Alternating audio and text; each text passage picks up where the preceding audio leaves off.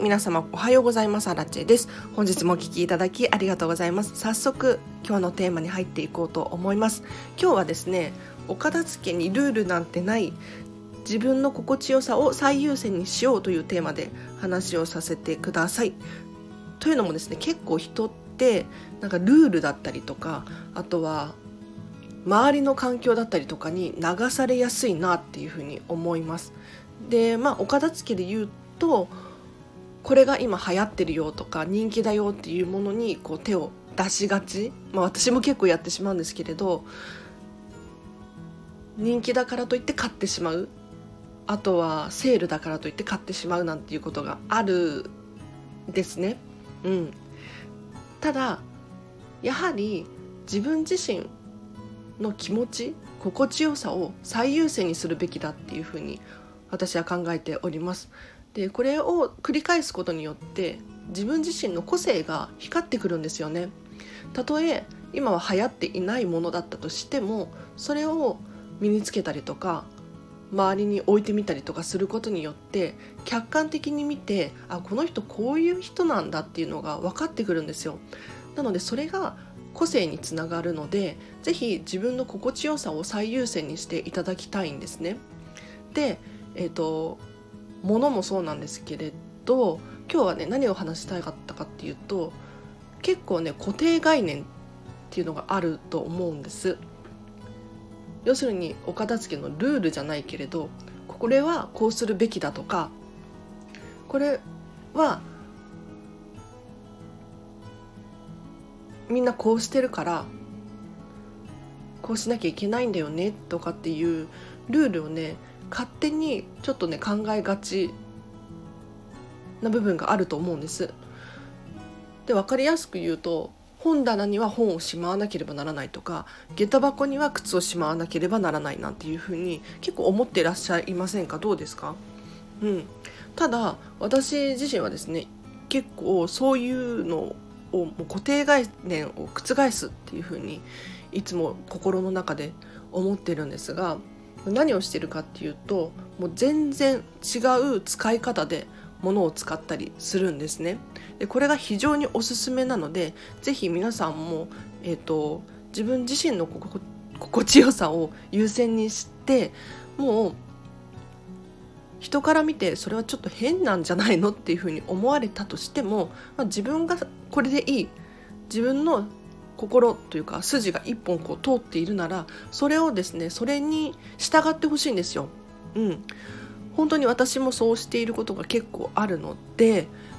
で心地よさをすごく感じていてそれが個性にもつながるので本当にやってみていただきたいんですよね。で例えば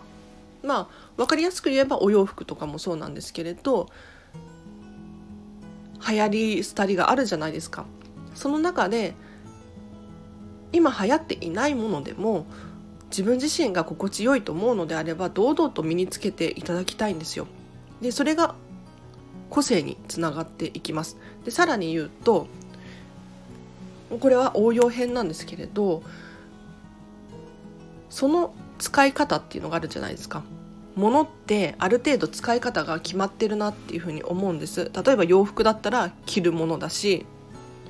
靴だったら履くものだしただねこれ別にそうじゃなくてもいいって私は思ってるんです。例えばお洋服も着なくてもいいっていうふうに私は思ってます。で着なくてもいいっていうのはただただ取っておけっていうわけではなくって好きなお洋服見ていて楽しい気分にさせてくれるお洋服だったら例えば飾っておくっていうのもありだし他の用途なんだろう生地として使うとかそういうこともできますよね。なので全然着ないお洋服だからといって捨ててしまうのではなくって着ないお洋服でも好きなのならば堂々と取っておくっていうのが本当に心地よいのでおすすめです。で他にもですねお洋服以外のことで言うとそうだな。私結構その用途では使わないんだけれど違う用途でバリバリ使っているなんていうものがあるんですよ。例えばあのポケットティッシュのカバー。をですね私何に使ってるかっていうとクレジットカードだったりとか Suica だったりとかカードケース代わりに使っているんですよね。でこれ本当に心地よくって私あのポケットティッシュってあんまり持ち歩かないんですけれどただこのポケットティッシュカバーがタイで買ったすっごくね思い出のある可愛いカバーなんですよ。でこれをどうにかこうにか使う方法はないかなっていうふうにいろいろ試した結果カードケースとして使うのがもう本当に心地よいんですよね。なのでもう自分自身が心地よければそれでいいんですよ。なんかあのクレジットカードとかカードケースかなんか可愛いカードケースないかなっていうふうに結構探していたんですけれどなかなか見つけられなくってですねそんな時にそういえばこのポケットティッシュのカバーってなんかサイズ似てないみたいなそんな気づきがあって使ってみたら本当に心地よいんですよね。なのでもうもものっていうのはある程度使用用途が決められているかもしれないんですけれど本も別に読むだけが本じゃなくってもうインテリアとして飾っておくっていうのもありだと思いますし他にもなんだろうな私は風呂敷とかスカーフとかを枕カバー代わりにしたりとかしてるんですよなのでその用途じゃない使い方でもいいので自分の自分さえ心地よければ別にそのルールっていうのに縛りをかけずにですね本棚に何をしまっていただいても全然いいわけですよ。下駄箱だからといって靴を入れなきゃいけないわけではないんですよね。なのでこういうなんか固定概念というのかな縛りをですね取り払うとさらに自分自身に磨きがかかる磨きをかけることができるのでぜひお片付けに関してはですねルールを決めてしまわないでご自身が何をどうすることが心地よいのかっていうのを今一度考えていただいて自分自身の心地よさを最優先にしていただければなと思います。はい。ちょっとね今日語源が難しかった。朝だからかな。頭が回ってないですね。はい。うん、だしもしちょっとここ分からなかったよとかもうちょっと深掘りしてほしいなっていうことがありましたらあのレター募集しておりますので匿名で質問できるんですよ。いいですよね。匿名で送れる機能。はい、なので、えっと、ご遠慮なさらずにですねお気軽にどしどし質問していただければなと思います。で今日の合わせて聞きたいんです聞きたいなんですが今日の放送に似てるんですけれど人生は心のコンパスに従おうというテーマで話をしている回があります。こちらリンク貼っておきますのでぜひチェックしてみてください。でこれどういうことかっていうとですねご自身の人生のコンパスっていうのがあると思うんです。例えばこれはやりたいって思うこととこれはやりたくないって思うことあるじゃないですか。例えばうん、人の前に立って話がしたい人なのか人の前に立つのは嫌って思う人なのかこれってもう価値観でしかないんですよね。私はあんまり人の前で話すのは好きじゃないです。なのでこうしてあのラジオとか声だけで発信するっていうのは本当に心地よいんですよ。なので私は YouTube とかは全然あのやりたくない。やりたくないんですよねなんか動画を編集するのも面倒くさいし顔を出すのっていうのがあんまり好きじゃないのでこうしてラジオでねあの語りっていうのをやっていってこれが心地いいんですよ。でもうお片付けに関してもそうなんですけれど自分が好きなものときめくものばかりをこう選んでいくこれが後にこう自分の人生のコンパスに従うことであるっていうふうに私は思うのでちょっとこれ詳しく話してる回こっちを聞いていただいた方が多分分かりやすいと思うので是非チェックしてみてください。ということでじゃあ今日はここまでにします。で今日の合わせて聞きたいは喋ったので えっとお知らせがあります。ノートでブログ書いてます。でこちらはですねこのチャンネルで喋ったものを文字に起こしたものです。で毎日は更新できていないんですけれど、えーと、パパッと読みたいよだったりとか復習したいっていう方いらっしゃったらこちらもリンク貼っておきますのでチェックしてください。であとインスタグラムやってます。でこのインスタグラムでは私がこのチャンネル更新したよっていう最新の情報がゲットできたりとか私の私生活が少し見えるようにしておりますのでこの人からお片付けがなり習いたいよなんていう方もしいらっしゃったら是非チェックしてみてください。でですね、えっ、とアンケートを募集しております。でこちらもリンク貼っておきますのでぜひ答えていただきたいんですけれどもう簡単に答えていただければ結構です。えーと、何かっていうと、まあ、私自身にどうしても伝えたいことがあるだったりとか今後ラジオで取り上げてほしいテーマだったりとかをね随時募集しておりますのでもうお気軽にこちらも匿名で送れますのでぜひ答えていただければなと思います。でここからは雑談なのでお付き合いいただける方お付き合いいただければと思うんですけれどあの実はカフェイン立ちをしているんですよ。はい、でもう2週間経ったと思うのでもう今日こそはコーヒーを飲むって私は決めているんですけれどカフェイン立ちどんな効果があったかっていうとですね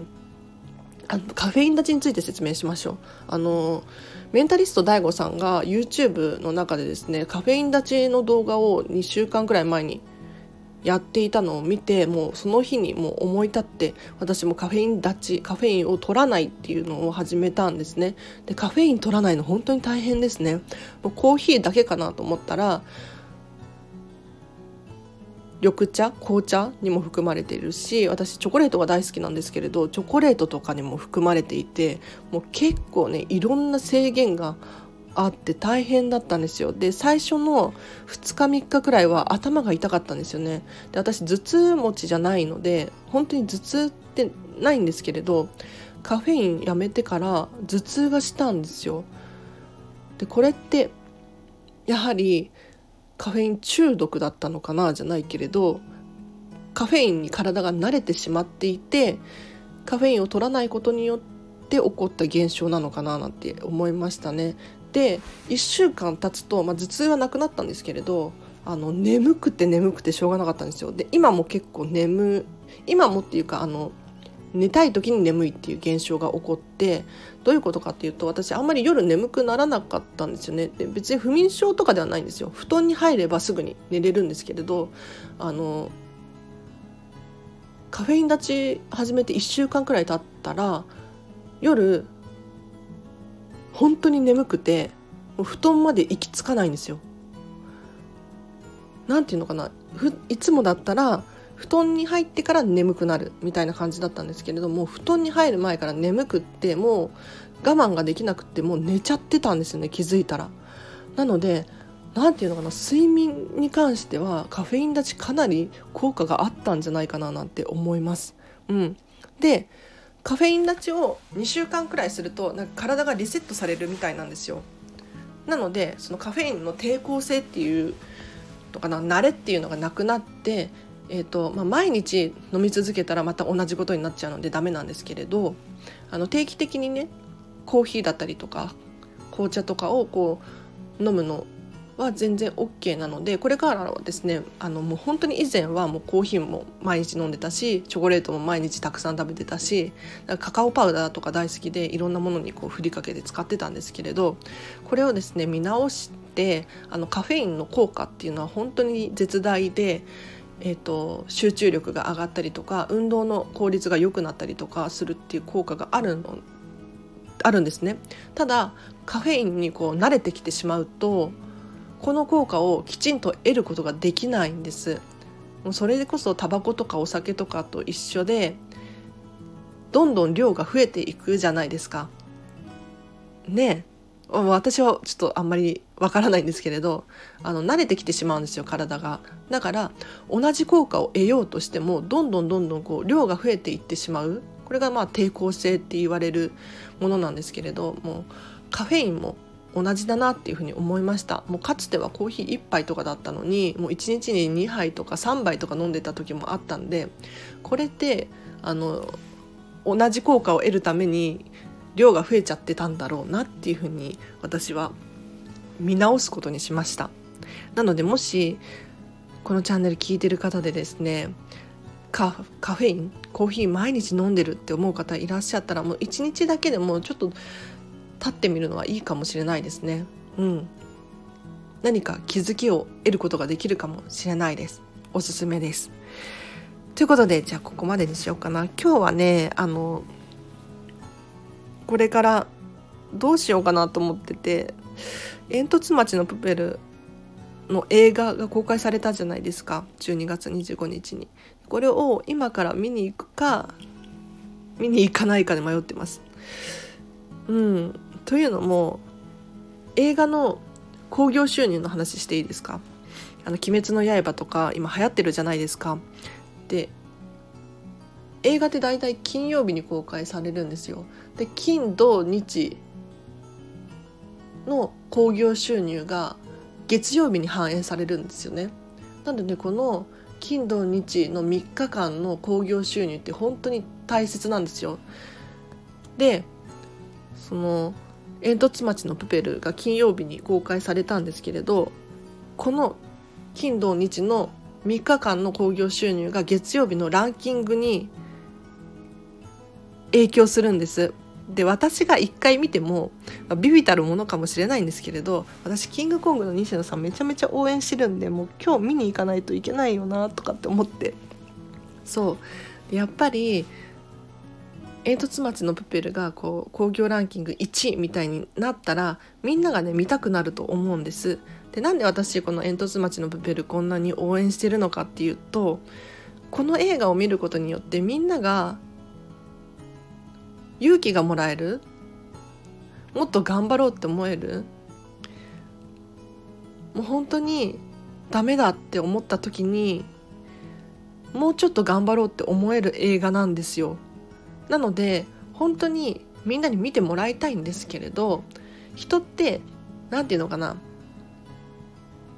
人気があるものに興味があったりとか安心感を覚えたりするじゃないですか。なので映画のランキング1位だよってなったらあ1位なんだ見に行こうってなったりするじゃないですか。なのでそれをねしたいの。だからやっぱ今日映画見に行くか。見に行きます。はい。ただね映画見に行った後仕事なんですよ私。うん。間に合うかな。頑張りますね。はい。ということで雑談も長くなるとあれなので今日はここまでにします。で結構ね雑談私雑談がしたいんですよ。お片付けの話より。